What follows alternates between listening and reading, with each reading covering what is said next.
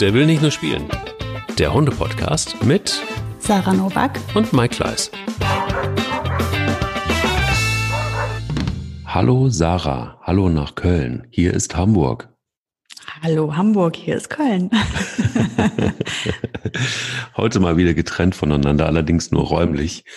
Und ähm, ja, es gibt so ein Thema, das uns ähm, heute beschäftigen wird, nämlich, ähm, na, es gab so eine Meldung, die eigentlich mit China zu tun hat, äh, die mir in die Finger gekommen ist, ähm, wo es mir genauso schlecht ging, wie es dir mit diesem Thema geht, nämlich, dass ähm, anhand des Coronavirus es ist so, dass es ein Problem mit Hunden gibt in China, beziehungsweise die Chinesen haben irgendwie so viel Panik, dass sie ähm, mit ihren Hunden oder Haustieren allgemein gerade ziemlich schlecht umgehen. Dazu aber gleich mehr und vielleicht einfach auch heute ein Thema, das sehr sensibel ist, ähm, nämlich der Einsatz von Gewalt gegen Hunde aus Erziehungsmaßnahmen. Leider trifft uns das Thema immer und immer wieder und jeder, der Hunde hat und hoffentlich pfleglich mit ihnen umgeht, sieht das ein oder andere Mal auch Menschen, die komplett ausrasten und sich an ihren Hunden abarbeiten. Ähm, wie gesagt, schwieriges Thema heute, ähm, ist aber auch ein Thema, das unbedingt mal sein muss, finde ich. Nicht nur was die Aktualität betrifft, sondern auch ein Thema leider, das ähm, im Alltag in Deutschland angekommen ist, seit es Hunde wohl gibt. Lass uns aber vielleicht zu den schönen Momenten erstmal kommen mit Hunden, ja, um vielleicht diesen Montag etwas erträglicher zu machen. Genau, ich habe hab schon Schweißausbrüche hier. Doch, ich will es hören. Wie war dein Moment, äh, dein, dein Hundemoment? Mein Hundemoment der Woche war gestern. Das war ein krasser Moment und ein sehr, sehr schöner Moment, weil wie du und äh, wie, wie der ein oder andere Hörer dieses Podcasts weiß, sind Bilbo und ich gerade gut miteinander, aber wir sind vor allen Dingen auch lehrreich miteinander und beziehungsweise er muss einiges lernen gerade, Flausen im Kopf. Und ähm, ja, wir sind so dabei, uns einzugrufen und vor allen Dingen auch ähm, wir haben es das letzte Mal gab das Thema Rückruf. Klappt auch immer besser. Wir lernen dazu. Was aber noch viel besser klappt, liebe Sarah, ist Aha. Die Kommunikation mit Blicken. Und das ist mhm. krass gewesen. Weil ich mich daran erinnert habe, dass ähm, Dante damals ähm, sehr ähm, sensibel reagiert hat auf, auf meine Blicke. Da haben teilweise Blicke gereicht und er war sehr verunsichert und hat sich verkrümelt, weil er äh, dachte, ich äh, bin nicht zufrieden mit dem, was er so tut. Und ähm, hat da sehr sensibel drauf reagiert. Und bei Bilbo war es so, dass er hat seine Probleme mit dem ins Platz gehen, auch in der Wohnung. Und ähm, ich habe gestern einfach mal ihn länger fixiert und lange angeguckt. Und er saß mir gegenüber und ähm, vorher hatte ich ihm das Kommando Platz gegeben. Und der hat nicht drauf gehört.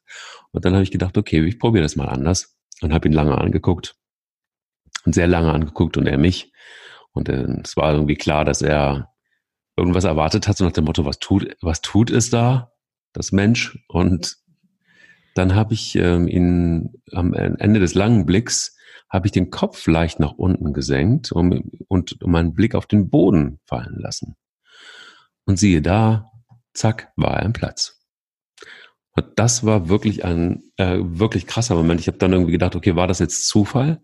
Und habe dann einfach so ein bisschen gewartet, habe ihn wieder weggeschickt und habe das dann so eine halbe Stunde später ungefähr wiederholt und es funktionierte genauso. Und das war Zufall, bin ich mir sicher. Und das war so schön. Ich bin anschließend spazieren mit ihm gegangen ähm, und wir haben dann so ein paar Kommandos ausgelassen und haben einfach viel mit Ruhe gearbeitet und mit viel Kommunikation, einfach was ähm, Körpersprache angeht und ähm, auch mit Blicken wieder weitergearbeitet und das funktionierte tatsächlich besser. Also so ein Rückruf wird damit schwer, aber, ähm, aber das funktionierte besser als jedes Wort. Zumindest war es gestern der Fall. Was sagst du? Also ich finde, wir sollten, gerade wo du drüber redest, fällt mir auf, wir müssen dringend drüber sprechen mal. Das sollten wir mal zum Thema machen, ähm, die Kommunikation über Körpersprache, Schrägstrich Blicke. Mhm. Es gibt ja verschiedene ähm, Instrumente der Kommunikation, unter anderem eben auch dieses. Das hat alles seine Vor- und Nachteile. Also was du gerade schilderst, ist ganz klar Kommunikation gewesen und der Hund ist absolut dazu in der Lage, auf diese Art der Kommunikation einzugehen. Ähm, das machen, das nehmen die immer lieber. Das ist ähm, oft einfacher, den Hund über Gesten und Handbewegungen ähm, zu erziehen, beziehungsweise ähm, mit Handzeichen geht's schneller, sage ich mal. Mhm. Ich habe, wie du weißt, in meiner Hundeschule immer auf Handzeichen verzichtet, mhm. weil ich ähm, ja immer erstmal den Hund auf mich aufmerksam machen muss, damit er mich anschaut. Und das tut er im Alltag draußen oftmals nicht. Und dann siehst du Menschen, die sich halt zum Affen machen, damit der Hund sie überhaupt mal erst anguckt. Mhm. Und dann hat er ja eine Ausrede, er hat es ja nicht gesehen. Und ähm, ich lege halt Wert drauf, dass er, er rennt auf die Straße zu, ich rufe laut Platz und er knallt sich hin, weil ja. er hat's gehört. Hören kann er auch, wenn er mich nicht anguckt. Mit dem Rücken zu mir kann er hören. Mhm. Ähm, das ist so ein für mich ein, es ist schwieriger. Ich finde die, ähm, ich finde es zuverlässiger, wenn man ohne Handzeichen arbeitet, mhm. weil man einfach nicht erst noch dafür sorgen muss, dass der Hund einen anschaut. Mhm. Und man kann eben hingehen und sagen, ich fordere es ein von dir, auch wenn du mich nicht angeguckt hast. Ich erwarte, dass du mit einem Ohr bei mir bist, egal was du gerade so tust. Deswegen habe ich das so gemacht. Ist aber nicht so, dass ich gar nicht über ähm, Handzeichen oder Blicke mit den Hunden kommuniziere, nur eben den Grundgehorsam nicht. Das heißt Sitz, Platz, Fuß und den Rückruf, die mache ich halt komplett verbal. Ansonsten in unserem Alltag total viel Körpersprache. In der Führ, also in die Art, wie ich die Hunde führe oder ähm, auch beim Fuß, wenn der Hund einmal im Fuß ist, wie schnell wir gehen, wann wir stehen bleiben. Das ist körpersprachlich nachher, wenn er dann einmal bei mir ist und aufmerksam ist. Dann achtet er optisch auf mich. Dann sage ich ja nichts mehr. Ähm, nur erstmal die, ich sag mal, die ganz wichtigen Kommandos, die halt einfach total schnell und, und zuverlässig funktionieren müssen, die baue ich mir immer gerne nur über das Wort auf, damit ich da einfach eine Zuverlässigkeit habe. Und das, was du da erlebt hast, ist ganz sicher ähm, eine solche Art der Kommunikation gewesen. So, ich finde, ähm, das verleitet dem Ganzen nochmal so einen Nachdruck. Ich sage das Kommando, der Hund macht's nicht und statt, dass ich dann den Hampelmann mache ähm, und da irgendwie mit den Händen auf den Boden klopf oder ein Leckerchen raushol, was ähm, in meinen Augen auch nicht so gut gewesen wäre, ähm, verleihe ich dem Ganzen nochmal einen Nachdruck, indem ich einfach ihn angucke und sage, oh ja, mal gucken, wer jetzt hier den längeren Atem hat. Mhm. Und ähm, also ich so ein kleiner, absolut nicht schlimmer, aber ein kleiner Machtkampf auch so ein bisschen, ne? Ähm, Finde ich gut, positionierst du dich, mache ich ganz viel. Mache ich auch ja. ganz, ganz viel mit Hunden, dass ich ähm, also wirklich nochmal die Aufmerksamkeit auf mich ziehe mit diesem Blick und sage, ich bin jetzt ganz bei dir, ich bin komplett auf dich konzentriert und dann nochmal den Blick auf den Boden, leg dich. Und er macht's. Ja, wobei das gestern, glaube ich, gar nicht so sehr das Machtspiel war, sondern oder, oder unter der Nachdruck, sondern es war, ich hatte eher den Eindruck, dass, aber vielleicht hast du auch recht. Ähm, ich hatte eher so den Eindruck, dass es eher so ein, so geh anders, es war so ein Zeichen, geh doch einfach mal anders mit mir um. Mach's doch mal anders. Sei doch mal, äh, beschäftig dich vielleicht einfach etwas intensiver mit mir. Und ähm, vielleicht ist es in der Situation, ne, explizit in der Situation, vielleicht irgendwie ähm, besser, mit Ruhe und Bedacht und mit, mit einer Art von ähm, guten, guten Energie und guten Kommunikation mit mir umzugehen. Und ich umgekehrt hatte das Gefühl, ähm, es ja einfach mal auch anders versuchen zu wollen, um mal zu gucken, funktioniert das überhaupt generell bei, bei, bei ihm? Ne? Und, und, und ist er so weit schon, weil so lange ist er noch nicht bei uns, dass man sowas mit ihm machen kann. In der Regel wäre ich immer bei dir, klar. Das, das muss er ja auch. Deshalb ist es auch weiter meine Aufgabe, draußen dafür zu sorgen, einfach auch zu seinem Schutz, dass er auf genau die Grundkommandos auch im wahrsten Sinne des Wortes hört. Und äh, da hat auch eine Kommunikation mit, mit, mit Hand oder mit, äh, mit Blicken dann auch nichts zu tun. Wenn du an der Hauptstraße stehst und der Hund will über die Hauptstraße und soll es nicht und du guckst in den anderen, kannst du lange gucken. Also das äh, macht irgendwie jetzt nicht so wahnsinnig viel Sinn. Aber ähm, nee, das war. Aber vielleicht hast du auch recht. Vielleicht hat er es nee, auch. Aber genau wie du es gesagt hast, sehe ich genauso wie du ganz genau wie du es gesagt hast. Und ähm, eben die Art der Kommunikation war ja auch einfach eine, die vielleicht mehr Druck ausgeübt hat. Mhm. Weil unter Blicken, das kennt, also es gibt ja viele Arten, wie das interpretiert wird, ist ja auch, man hört ja sehr oft dieses, man soll Hunde ja nicht lange in die Augen gucken, weil die sich dann bedroht fühlen. Mhm. Ich glaube, es gilt für einige Tierarten. Also ich bin mir fast sicher, dass man das mit Menschenaffen auch nicht tun sollte. Ähm, bei Hunden sehe ich das ein bisschen anders. Also wenn ich in einem Konflikt bin mit einem Hund, ist das was anderes. Aber das war ja kein Konflikt. Wir waren ja, ihr seid ja harmonisch miteinander gewesen. Da war das einfach, ich würde sagen, ein ähm, ganz intensives sich miteinander aus, mit, miteinander auseinandersetzen, sozusagen, ähm, wie du es geschildert hast. Und das hat dem Ganzen einfach Nachdruck also das hat einfach den Moment sehr viel intensiver gemacht und auch dein, dein Kommando beziehungsweise dein, ja, den Befehl, den du vorher gegeben hast, dem, dem hat das Nachdruck verleitet. Das mhm. glaube ich. Und aber das nicht im negativen Sinne, nicht als als äh, Strafe oder sowas, sondern einfach, weil auch die Situation ruhig war und es erlaubt hat. Aber das ja. wirst du im, wenn du eine stabile Unterordnung hast, kannst du es nachher einfach draußen auch mitnehmen. Durchaus. Also wenn dein Hund eben zu dir hin äh, orientiert ist und du dann Platz sagst und es nicht schnell genug gehst, dann kannst du durchaus mit einem Kopfnicken oder einem, einem Blick auf den Boden, weil die sind so aufmerksam, gerade für unsere Mimik, das weiß jeder Hundehalter, der, der ein gutes oder ein sehr intensives Verhältnis zu einem, zu seinem Hund hat, weiß, dass die sehr viel ins, in unsere Gesichter gucken. Ja. Ähm, und sehr, sehr wohl wahrnehmen, ähm, wie wir drauf sind. Also oft ist es ja, man kennt es vielleicht, dass man den Hund anguckt und der möchte was von einem. Also vielleicht will der in den Garten oder losgehen zum Spaziergang oder er möchte sein Futter haben. So zum Beispiel bei der Boogie so.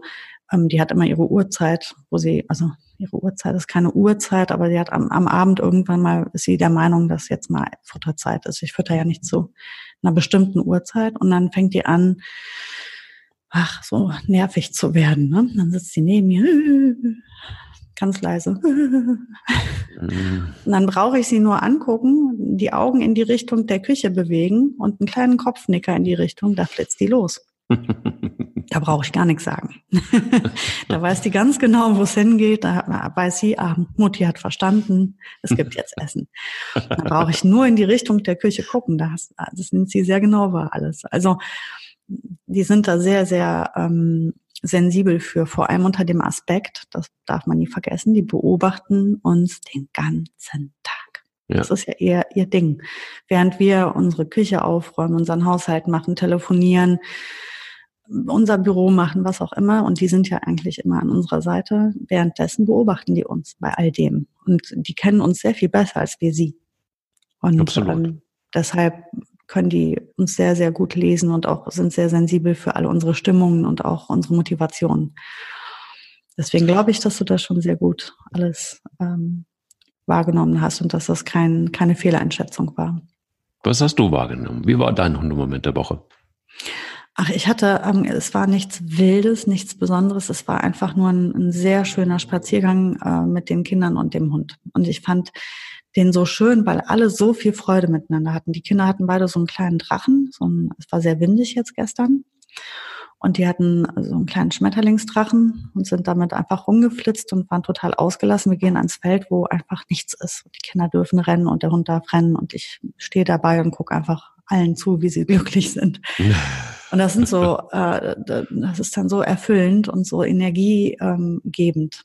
Also ich bin danach immer sehr mit mir im Reinen und, und glücklich und habe ganz viel Kraft geschöpft. Der Hund durfte Bällchen holen, wir haben den Ball geworfen, die Kinder haben den Ball geworfen und was ich halt, und das war der Moment, den ich noch mit am schönsten fand vom Spaziergang, ähm, die Boogie neigt dazu vor lauter, sie ist ein Balljunkie, muss ich vorweg sagen. Mhm ist ja auch ein Mali, ne, muss. Und mhm. die hat ähm, immer diese, diese Angewohnheit, ähm, sie legt den Ball ab und sobald der Mensch sich bückt, um ihn aufzuheben, kurz bevor er ankommt, holt die sich den wieder, weil sie es einfach nicht aushalten kann. Das ist zu viel Spannung, das ist zu viel, zu langsam und also, nee, geht nicht, musst du doch nochmal holen. Dann legt sie ihn doch sicherheitshalber nochmal hin und das kann manchmal 10, 15 Mal gehen.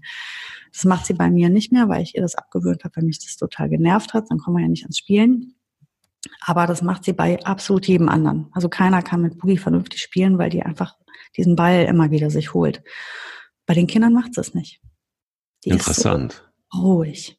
Die ist so, die, so wie sie die auch nicht umrempelt oder, oder wie sie auch, wenn die den Ball dann haben, dann da können die noch so viel mit diesem Ball rumzappeln oder machen, die würde sich den nie wiederholen. Die ist dann so vorsichtig und ich, das habe ich ihr nicht explizit beigebracht. Also sie hat, also ähm, ich habe ihr beigebracht, mit den Kindern sorgsam und vorsichtig umzugehen.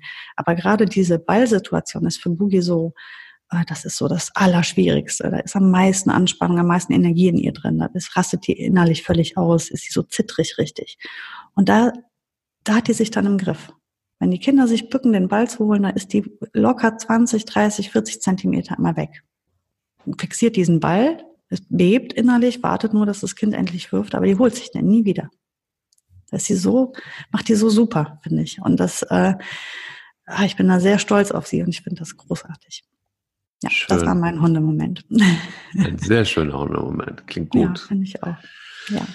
Lass uns einsteigen bei dem Thema China. Und ähm, da gab es eine Meldung, die ging durch die Medien ähm, Ende letzter Woche. Und das war so, dass ich gedacht habe, oh Mann, ey, das, darüber macht man sich hier irgendwie gar keine Gedanken, weil man sich es nicht vorstellen kann, was dieser ähm, Coronavirus auslösen kann in China. Bekannte von uns sind in Hongkong und äh, da erreichen uns immer komische Bilder, die dann ähm, auch gemacht werden. Das sieht spooky aus wie in einem schlechten Film.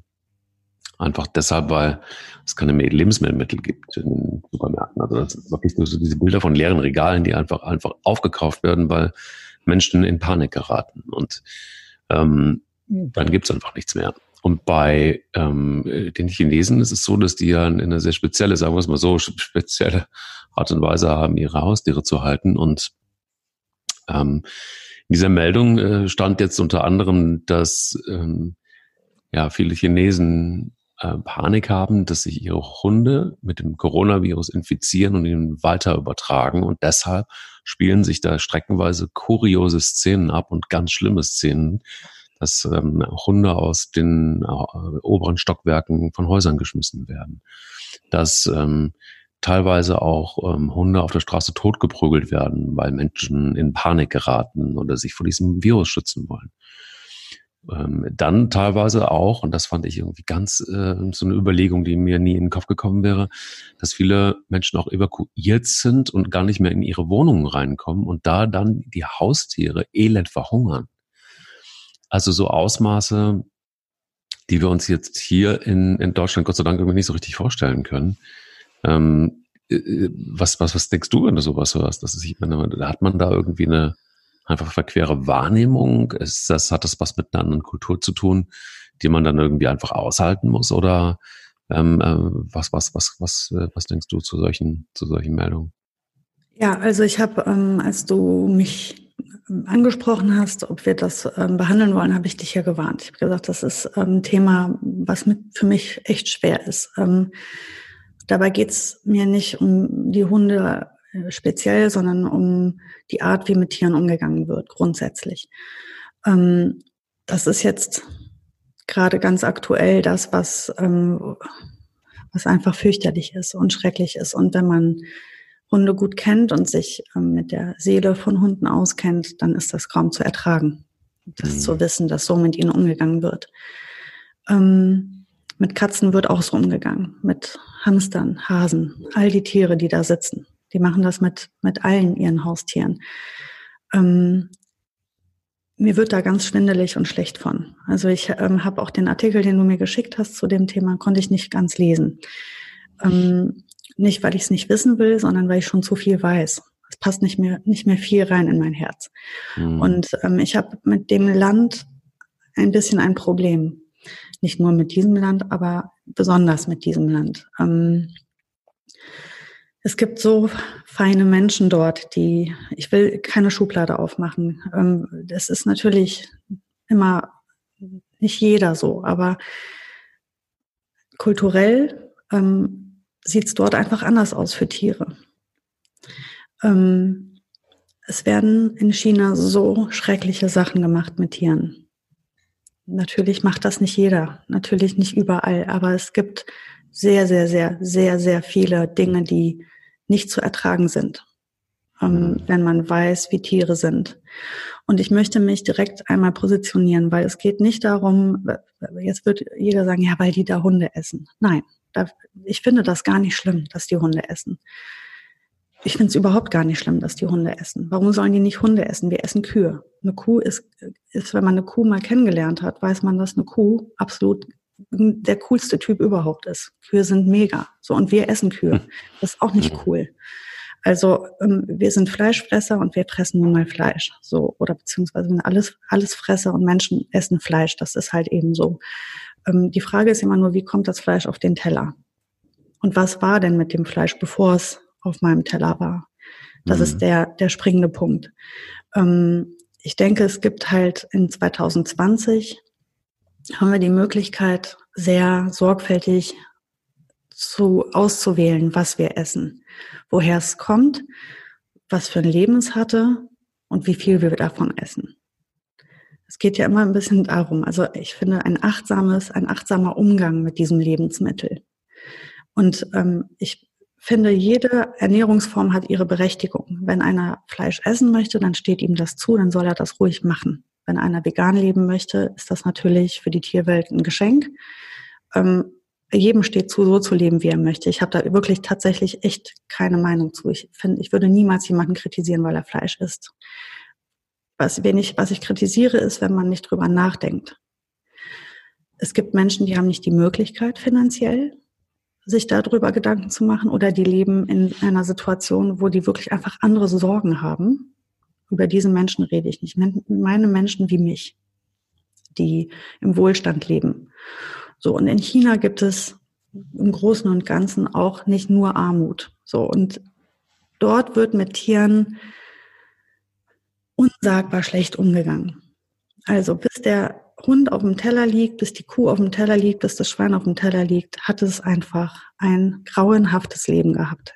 Nicht immer, aber meistens die haben keine guten Regeln für Tiere. Es gibt kaum Gesetze für Tiere. Und das ist dann natürlich so, dass wenn eine, ein ganzes, eine ganze Kultur, ein ganzes Land sich nicht für interessiert, dann land, endet das in der eigenen Wohnung, beim eigenen Haustier. Das ist dann eben der Umgang mit Tieren. Da macht sich keiner Gedanken. Die werden gehäutet für, für, für die Kapuze.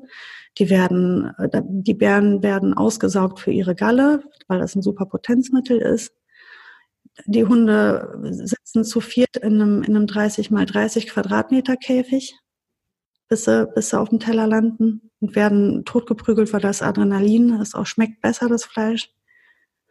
Also, ja. ich weiß nicht, es ist halt so, dass das ist das, was, was mir Probleme bereitet und dass es nichts gibt, kein Auffangnetz, wo man sagt, ähm, wenn ihr Haustiere habt und ihr habt Angst vor euren Haustieren, dann bringt sie in die oder die Stelle, dort werden sie eingeschläfert, dort werden sie aufgefangen, dort werden sie untersucht, was auch immer. Aber bitte schmeißt sie nicht aus dem vierten Stock. Bitte prügelt das Tier doch nicht tot. Ob das, das ein Hund, eine Katze ist, ist ja egal. Ja, aber das ist, glaube ich, so ein bisschen der Punkt. Also ich glaube, das ja. ist wirklich einfach, ähm, bin in großen Teilen bei dir. Ich glaube, es ist wirklich die Problematik, wie geht man mit Tieren überhaupt generell um? Also was, was für, ein, für eine Rolle spielt so ein Tier und was ähm, was für eine Einstellung hat man dazu. Ja. Und das ist, glaube ich, so ein Bewusstsein, das in, in einigen, das ist natürlich sicher auf der einen Seite kulturell bedingt. Also es gibt Länder, da hat ein Tier schlicht und ergreifend einen Nutzen und man, oder es läuft eben so mit und es ist teilweise auch sich selbst irgendwie mehr oder weniger ähm, überlassen. Ja, es gibt auch Hunde in Afrika, die sind vor allen Dingen irgendwie mit dabei, ja, und man braucht sie auch irgendwie, ja, aber es ist auch nicht schlimm, wenn sie dann irgendwie nicht mehr da sind. Und das ist so eine, also ich glaube, es ist immer schwierig, weil auf der einen Seite hast du Kultur und ähm, das ist dann irgendwie auch gelernt und auf der anderen Seite ist die, ist es in einem Land wie China hoch modernisiert ähm, und kulturiert auch und, und, und letztendlich auch informiert. Aber an der Stelle, was die Tiere angeht, ähm, wie auch immer sowas dann zustande kommt, das ist dann speziell ähm, in der in, in, in Wuhan gewesen, wo das passiert ist, weil die Stadt so abgeriegelt ist. Und es mhm. ging nicht nur, es war nicht nur eine Meldung, sondern es war, um das mal klar zu sagen, da waren recht viele, auch bei Business Insider und und und und stand das überall. Ich glaube, es ist wirklich die Frage, wie man, was man für eine Einstellung zum Tier hat und zu Haustieren hat. Und wenn man halt sagt, ja, äh, ich habe ein Haustier, weil ich finde das irgendwie ganz niedlich und ganz putzig und die haben ja auch oft, Chinesen haben ja auch oft so eine so eine ganz verquere, fast äh, irgendwie kitschige menschliche Einstellung. Die ziehen ihre Hunde irgendwie komisch an und so. Das hat ja auch schon die, also wirklich ganz komische Ausmaße. Und dann, wenn sie aber nicht mehr gebraucht werden, dann sind es die Tiere oder sind es die Hunde in dem Fall jetzt ganz konkret, die als Erste dran sind, wenn die Panik ausbricht äh, wegen, wegen eines Viruses. Und da muss man halt auch mal sagen, dass an diesem Coronavirus bisher äh, irgendwie um die 500 Menschen weltweit gestorben sind in 26 Ländern. Also die Panikmache ist dann doch wieder auch oftmals eine mediale Geschichte. Die, und deshalb muss man, glaube ich, auch bei so einer Meldung vorsichtig sein ähm, sagt nur erstmal und lass uns da vielleicht von da aus einen Bogen schließen, äh, äh, zum, zum, nach Deutschland wieder schaffen. Sagt nur erstmal was darüber aus, wie man in China oft ähm, in, mit, mit, mit Hunden umgeht. Also was man für eine Einstellung hat. Wenn es ja. dann nicht mehr gewünscht ist, kommt's weg. Ja, also so ein, so ein Wegwerfprodukt. Das ist halt war das süß bis gestern ja die ganze Kultur, ähm, worauf ich hinaus wollte. Ne? Die, die, das mhm. ist dieses Grunddenken über Tiere. Die mhm. sind, ja, du hast recht, modernisiert und modern, also die, die sind eine ja. aber ähm, das ist dir noch nicht erklärt worden mit den Gefühlen mhm. und mit der, auch mit der Intelligenz. Und da geht's ja nicht nur um, wirklich tatsächlich nicht nur um Hunde. Es geht grundsätzlich um absolut alle Tiere. Die gehen grundsätzlich mit Tieren so um. Und die Hunde, die finden sie süß und deswegen halten sie sich die aber auch immer nur, immer nur so lang, wie sie Spaß dran haben. Mhm. Weil sie es anders nicht kennen. Wir sind da das absolute Gegenteil. Gerade hier in Deutschland, in den, also wir sind ja auch wirklich ganz, ganz weit oben an der Spitze, was diese Dinge angeht. Bei uns ist das Haustier ja stellenweise, würde ich sagen, nicht weniger wert als ein Kind. Das ist ähm, das ganz andere Extrem. Deswegen ist es für uns so unglaublich schwer zu verstehen, wie so mit Tieren umgegangen werden kann. Mhm. Weil wir halt eben erleben und leben mit Tieren und, und auch die, die emotionale Intelligenz der Tiere kennen. Und das kennen die halt eben noch nicht. So, und das mhm. ist, glaube ich, der Grund, warum die so schlecht mit den Tieren umgehen, weil das ist da noch nicht angekommen. Ich weiß nicht warum. Es ist mir unbegreiflich. Es gibt aber natürlich auch dort Tierschutz. Es ist nicht so, als wäre es an jedem vorübergezogen, aber irgendwie etabliert sich das da nicht. Wenn wir aber jetzt den Bogen schließen nach, ähm, nach Deutschland, und das äh, hat mich dann nach dem Lesen des Artikels dann doch sehr beschäftigt. Mhm. Es ist ja so, dass ganz ähm, in regelmäßigen Abständen zumindest, sieht man's. Dass es einfach Menschen gibt, die eine gewisse, also wenigstens Aggressivität an den Tag legen, äh, was die Erziehung ihres Hundes angeht. Oder aber auch dann wirklich, ähm, ja, auch Hunde prügeln oder mit den Füßen treten oder ja, keine Ahnung. Also das ist das zumindest das, was ich immer mal wieder beobachte, wo ich dann natürlich dazwischen gehe und, und äh, Menschen frage, so, sag mal, geht's eigentlich noch? Also was ist denn bei Ihnen kaputt im Kopf? Also bei Tritten zum Beispiel, ne? Oder mhm. ähm, und so, dann kommen ja auch oftmals so Sprüche wie, ach, das hat ihm noch nie geschadet. Also den muss man, der ist halt so. Ne? Da muss man halt abends so auch mal schütteln. Da muss man auch mal zutreten, damit er noch was merkt. Manchmal denke ich so, wie kommen Menschen dazu? Und vor allen Dingen, und das finde ich eigentlich Schule, ne? Das nennt man auch wirklich alte Schule, weil es halt früher einfach so gemacht worden ist. Ja, aber was, das finde ich ja, lass uns, lass, ordne das ruhig gleich mal ein, aber was mhm. macht das denn bitte, was macht das beim Hund? Also was, Katastrophe ist das. Was natürlich. passiert da bei einem Hund, wenn, wenn er getreten wird oder wenn er von seinem Besitzer, der sonst immer gut zu ihm ist und streichelt und keine Ahnung, dann plötzlich so behandelt wird. Was geht da vor? Ja, es ist, es ist schlimm für den Hund, natürlich. Also das, das macht alles das, was es mit dir auch machen würde. Ganz genau das Gleiche. Also den, den Hunden, die Hunde können den Menschen natürlich nicht mehr vertrauen und sie leben in Angst. Und Angst war eigentlich unser Thema heute. Das äh, können wir, verschieben wir am besten in die nächste Woche. Das ist aber, das ist das Resultat oftmals. Und da hast du einen Hund, der eben in Angst lebt und der sich entsprechend verhält, der einfach immer vorsichtig sein muss und der geduckt rumläuft. Ähm, wo man das besonders gut immer sehen kann, ist auf dem Hundesportplatz. Wenn man dort einfach mal hingeht, also ähm, und da muss man natürlich inzwischen auch echt suchen nach dem richtigen Verein, weil die meisten Vereine natürlich auch nicht mehr so arbeiten. Aber wenn man so altdeutscher Schäferhundverein XY, also ist auch da kann man das überhaupt nicht pauschalisieren. Es gibt sehr, sehr viele Vereine, die super toll mit den Hunden arbeiten, sehr modern. Aber es gibt immer noch welche, wo du dann eben auf den Platz gehst und gerade die, die sehr, sehr ähm, dringend eine Meisterschaft gewinnen möchten oder irgendeinen Pokal haben wollen, die werden den Hund sich dorthin prügeln. Und dann siehst du halt einen Hund, der entsprechend sich bewegt, der seinen Besitzer entsprechend anguckt. Und da musst du nicht Tierpsychologie studiert haben, um zu erkennen, dass dieser Hund absolut angstorientiert ist. Und er, alles, was er tut, tut er, weil er Angst vor einer Strafe hat. Und das ist auch Sinn und Zweck dieser Art der Erziehung. Also der Hund folgt dem Menschen oder gehorcht dem Menschen, weil er Angst vor Tadel hat. Nicht, weil er gerne kooperiert oder weil er Lust auf eine Belohnung hat oder weil er einfach einsieht, dass die Zusammenarbeit optimal für, für ihn auch ist, sondern einfach nur, weil er Angst hat, geprügelt zu werden. Und ähm, das endet manchmal ganz, ganz schlimm, weil also da hat schon, ich habe viele solcher Geschichten schon gehört, gerade von äh, Schäferhundehaltern, weil diese Hunde verzeihen eben auch nur schwer. Und da habe ich auch schon Geschichten gehört von Hunden, die über Jahre von ihren Haltern so gebrochen und, und kaputt geprügelt worden sind, dass die ähm, in so einen Zustand geraten sind, wie man das auch von Menschen kennt. Ähm, Komme ich gleich drauf, wieso ich da den Vergleich ziehen kann.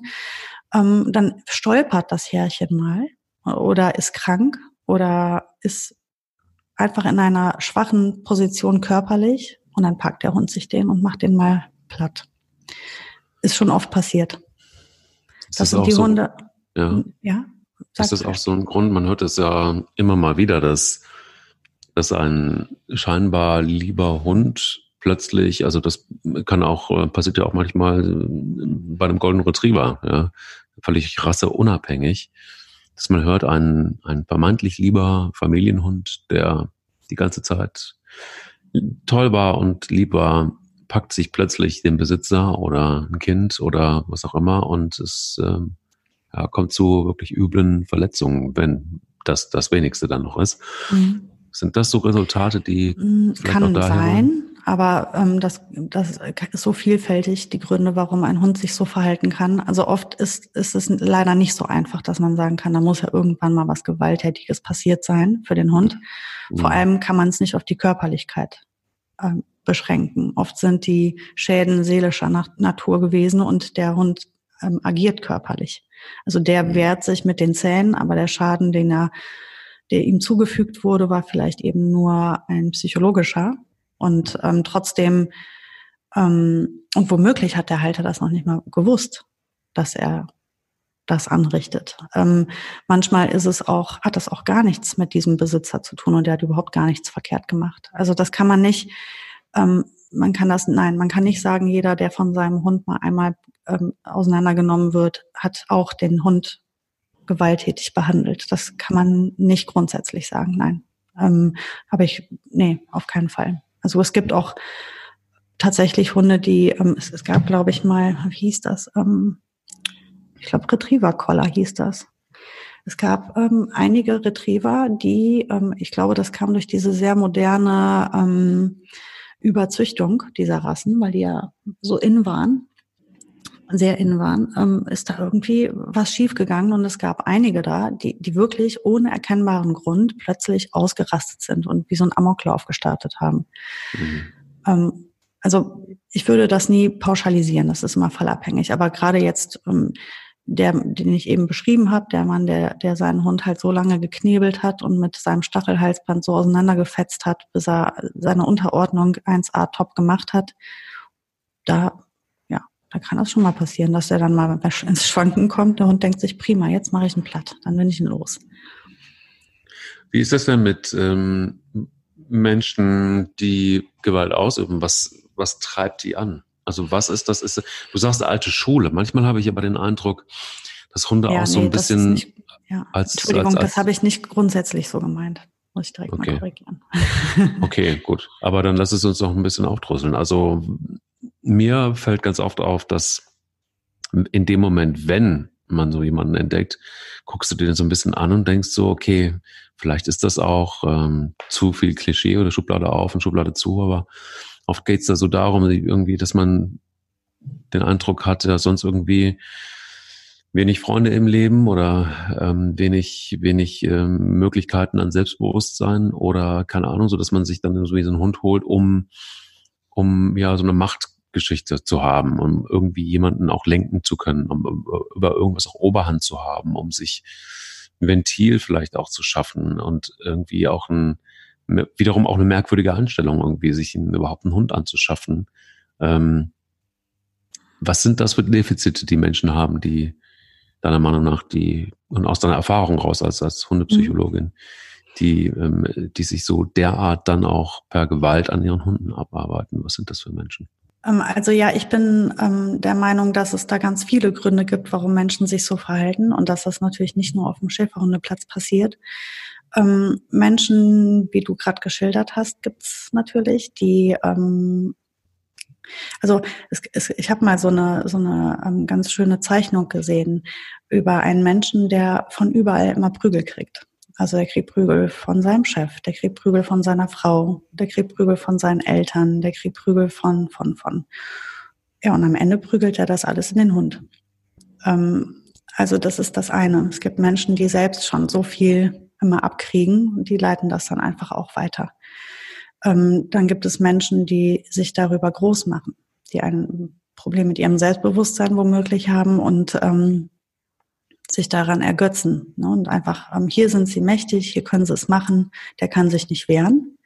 Mhm. Im Übrigen auch oft bei Kindern der Fall. dass ähm, Kinder sind ja auch wehrlos, da wird sich ja auch oft einfach mal das Selbstbewusstsein aufgeprügelt. Ähm, dann gibt es auch Hilflosigkeit. Also man weiß sich anders nicht zu helfen. Das funktioniert ja ganz gut. Also ähm, machen das auch Menschen, die einfach kein, keine andere Lösung für sich haben. Dann gibt es die Leute, denen einfach super schnell die Zünd durch, äh, Zündschnur reißt, die einfach super ähm, explosiv sind und dann körperlich werden, die sich einfach nicht unter Kontrolle haben, die das auch oft nachher sehr, sehr leid tut, die das dann bereuen, was die Sache überhaupt nicht besser macht. Ja, und dann gibt es Leute, die werden einfach falsch beraten. Also es gibt auch echt einfach ganz viele Hundetrainer immer noch, die Menschen empfehlen, ihre Hunde zu schlagen. Gibt es nach wie vor? Ja, gibt es immer noch. Wenig, die verstecken sich auch ganz gut, aber die gibt es schon noch. Ja, ja. Ich habe, es landen ja oft solche Leute bei mir dann und sagen dann, ja, so wir haben das bisher so und so machen sollen. Äh, ja, okay, das äh, machen wir jetzt hier mal ein bisschen anders. Aber ja, doch gibt's auch noch nicht viel, ganz wenig, immer weniger. Und auch hier in unserem Land wird es immer weniger, weil man auch einfach immer mehr Möglichkeiten aufgetan bekommt, es anders zu machen. Aber oft ist der Hund auch einfach ein Ventil. Und der wehrt sich halt oft einfach nicht. Mhm. Oder nicht richtig. Und so ist es eben, na, also ich, ich meine, solange in einem Land Kinder geprügelt werden, warum sollen nicht auch die Hunde geprügelt werden?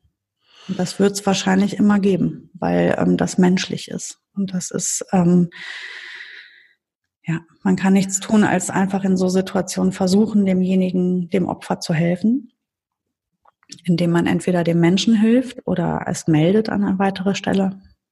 Das kann man tun. Aber eigentlich, ähm, ja, leider, leider ist es so. Und die Hunde leben in Angst und die Hunde leben unter enormem Druck und die Hunde leben ein schlechtes Leben.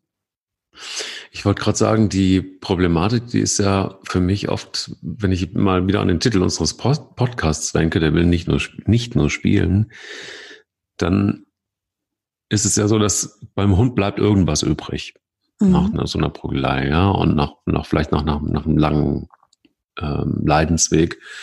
Ähm, und irgendwann kommt so die, die Situation, die du vorhin beschrieben hast, dass er sich das dann irgendwie der macht dann in einer Situation, wo es ihm äh, ganz gut reinläuft, macht er dann klar, das war vielleicht alles nicht so geil, was du mit mir gemacht hast und dann hat es schon sowas auch von, von Rache letztendlich. Und ähm, wie ist das, äh, sind sich Menschen darüber nicht bewusst oft, dass, ähm, was sie da tun, dass das was macht dann mit dem Gegenüber und dass das mit, dass das dann auch mit Konsequenzen oft verknüpft ist? Ich meine, das ist vielleicht einfach auch so ein bisschen Aufgabe des Podcasts, dass, dass, dass, dass man ja, vielleicht auch Menschen, die sagen so, scheiße, ich habe vielleicht tatsächlich wirklich mal irgendwann einem Hund einen Schubser gegeben oder ich habe den mal irgendwie zu doll geschüttelt oder keine Ahnung, vielleicht sollte ich einfach auch mal vorsichtig sein.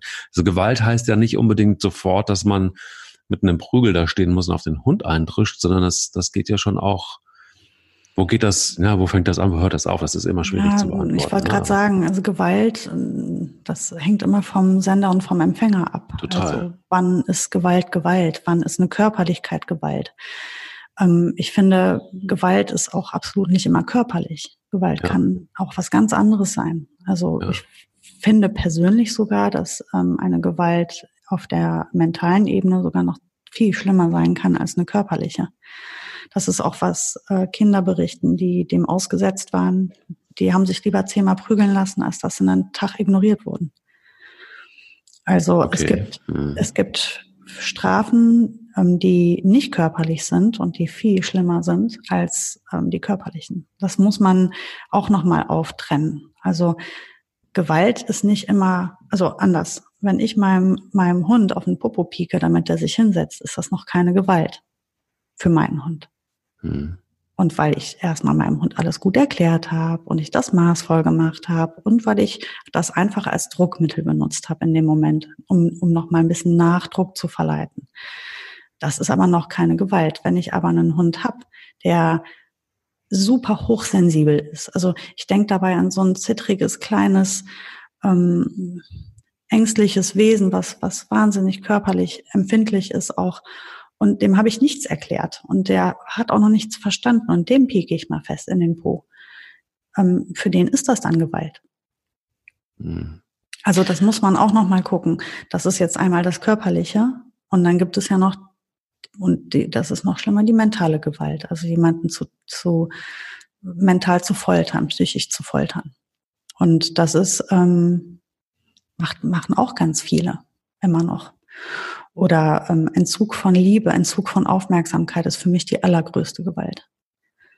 Einem ähm, Liebe und, ähm, und wärmebedürftigen Lebewesen, ob, egal welches es ist, ähm, und du bist aber die einzige Ressource ähm, und du entziehst das, dann ist das sehr gewalttätig und sehr bösartig auch, finde ich. Also das finde ich, empfinde ich sogar schon als böse. Ja, doch weil das ist ähm, ein Lebenselixier für die meisten Lebewesen, die in dieser Position sind. Und damit meine ich insbesondere eben unsere Tiere, ähm, insbesondere die Hunde, die ja sehr, sehr ähm, dringend das brauchen oft. Nicht jeder Hund braucht es im gleichen Maß, aber sehr viele Hunde brauchen ganz intensiv diese Zuneigung von ihrem Halter und die Körperlichkeiten des Halters und die gefühlte Wärme des Halters. Was nicht immer nur ist, dass man den den ganzen Tag hätschelt, ne? das jetzt auch bitte nicht falsch verstehen, aber einfach, dass man ihn wahrnimmt und gut mit ihm umgeht. Und das Gleiche gilt eben auch für Kinder. Und wenn man diesen Lebewesen als Strafe das entzieht, und das ist auch eine gängige Methode in der Hundeerziehung, dass man sagt, so, jetzt tust du mal drei Tage lang, als wäre der nur Luft. Du guckst ihn nicht an, du sprichst ihn nicht an, wenn er da ist, du, du nimmst ihn einfach nicht wahr. Etwas Schrecklicheres kann ich mir nicht vorstellen. Das ist für mich wirklich Folter. Also ich würde lieber geprügelt werden, als das erleben zu müssen. Drei Tage nicht zu wissen, ob ich noch existiere. Das ist, glaube ich, wirklich so ein, wirklich so ein Punkt, den man sich immer wieder vor Augen halten muss. Ich glaube aber auch jeder, der, der Kinder hat sowieso, aber auch wenn man sich so einen Hund anschafft, es ist einfach nicht cool, wenn man, sowieso nicht cool, wenn man aus Hundeerziehungsgründen einen Hund prügelt. Ich glaube, es ist aber genauso wenig cool, nämlich komplett bei dir, wenn man, ähm, und das verstehe ich übrigens auch unter Gewalt, ähm, mhm. wenn, wenn, man einfach eine falsche, üble Einstellung hat, wie man mit so Tieren umgeht, dass das einfach auch eine Konsequenz hat. Und die Konsequenz bedeutet, dass ich mich natürlich kümmern muss, dass ein Hund seine Bedürfnisse hat. Und das heißt nicht nur fressen, kacken, Gassi gehen, sondern das heißt auch, dass er vielleicht verrückterweise ähm, eine Art von Kommunikation braucht, dass er Zuwendung braucht, dass er sich mitteilen will, dass man versucht, äh, Zeichen zu verstehen und so weiter. Das ist zwar eine Pflicht, man kriegt natürlich auch ganz viel zurück, wenn man sich darauf einlässt, aber sich das Einlassen auf ein Lebewesen, also eine bewusste Entscheidung auch zu treffen, wenn man sich oder unter welchen Voraussetzungen man sich einen Hund anschafft, finde ich, ist zwingend notwendig. Ich habe jetzt eine Bekannte von mir, die wohnt und im Haus, die hat ewig lange an den Traum gehabt, ähm, sich einen Hund anzuschaffen. Wirklich ewig, ewig, ewig lange. Sie hat es nicht getan. Sie hat sich immer wieder diszipliniert und hat immer wieder gesagt, nein, es ist noch nicht die Zeit dazu. Die ist noch sehr jung, die ist selbstständig, die hat, ähm, ist Physiotherapeutin und hat sich damit eine eigene Praxis selbstständig gemacht. Und macht das auch schon lange hat auch eine eigene Wohnung. Also es ist so, sie muss keinen Vermieter fragen, hat sich die Wohnung gekauft. Also so Parameter, die eigentlich alle gut sind für einen Hund. Und dennoch hat sie gesagt, ich fühle mich noch nicht reif dafür, die Verantwortung zu tragen. Und wenn, dann möchte ich das total bewusst machen. Und wenn, dann möchte ich, dass das wirklich auch gut ist und so weiter.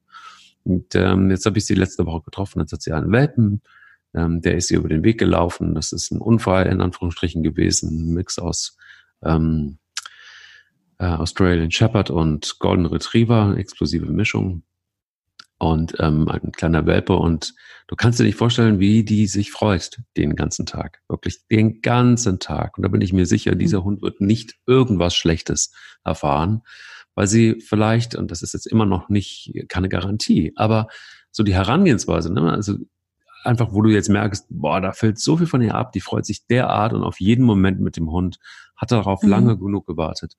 Das finde ich toll, dass es Menschen dann wieder auch da gibt, die ähm, so eine Entscheidung ganz, ganz, so bewusst ganz, treffen. Ja, genau. Ja, das ist schön, das stimmt. Das ist wirklich äh, ja wünschenswert für, für jeden Hund, dass er auf diese Art empfangen wird nach so einem langen Bedürfnis nach ihm. Das war im Übrigen bei mir auch so. Ich habe mir auch mein Leben lang immer Hunde gewünscht, bis endlich, endlich mein erster Hund. Das war großartig. Ich erinnere mich da auch noch dran, sehr gut. Das ist äh, ja. Ähm, worauf ich aber noch mal hinaus wollte, ist, ähm, dass was ich eben erzählt habe, dieses Ignorieren von Hunden, ist oft auch wirklich eine erzieherische Maßnahme. Mhm. Also das ist das, was ich auch so so schrecklich finde, weil also einen Hund mal zu ignorieren, nachdem er, ich sag mal, Blödsinn gemacht hat, ist ja das eine. Aber ein Hund ähm, also oft äh, wird es gemacht, damit der Hund nachher absolut alles tut, was du sagst und dir komplett er ergeben ist, weil der will bloß nicht, dass du ihn wieder ignorierst. Und jede Aufmerksamkeit, die du ihm gibst, nimmt er so dankend an, weil du ihn ja, weil du ihn so so ähm, verhungern lässt. Mhm. Ähm, wenn ich sage, mit einem Hund, mit einem Hund Aufmerksamkeit und liebevoll umgehen, damit meine ich nicht, dass der Hund, also im Gottes Willen, das wäre ja auch nicht richtig, ne, dass einem Hund einfach den ganzen Tag nur über den Rücken gestreichelt wird und, und der vollgestopft mit Wurst und mit Liebe. Sondern damit meine ich einfach ein ganz gesunder Umgang mit dem Tier. Also ihn wahrzunehmen, ihn zu führen, ihm Grenzen zu setzen. Grenzen setzen ist ein großer Beweis von, von Respekt und Liebe. Ja. Ähm, Eltern, die ihren Kindern nicht Grenzen setzen, merken selber meistens, oh, da muss ich mal wieder irgendwie hier eine Grenze setzen. Ja. Das braucht das Kind. Ähm, das ist das, was einem Sicherheit gibt. Das ist im Übrigen auch, wir sind ja immer wieder bei diesem Angstthema. Das ist das, was so wichtig ist, dieses ähm, ein, ein Lebewesen zu leiten, ähm, ihm Grenzen zu setzen, ihm Liebe zu geben, ihm aufzutun, wo Vor- und Nachteile von einem Verhalten sind auf alle erdenkliche Art und Weise. Und das ist das, was ich einen gesunden, liebevollen Umgang nenne zu einem Tier, dass man einfach ähm, achtsam füreinander ist. Und natürlich habe ich auch meine Hunde schon ignoriert, aber dann halt eben fünf Minuten. So, und dann ging es denen auch schon schlecht und mir auch. Dann hat es auch schon gereicht für uns beide. So, aber es gibt halt wirklich dieses Maßlose und das wird tatsächlich in der Hundeerziehung auch immer noch empfohlen von Trainern, die sagen, so, jetzt lässt du den mal schön verhungern, der soll mal über eine Zeit X, das wird manchmal über wirklich sehr lange, sehr abartig lange Zeiträume ähm, durchgezogen, den lässt du schön emotional verhungern und nachher wirst du sehen, wie der pariert.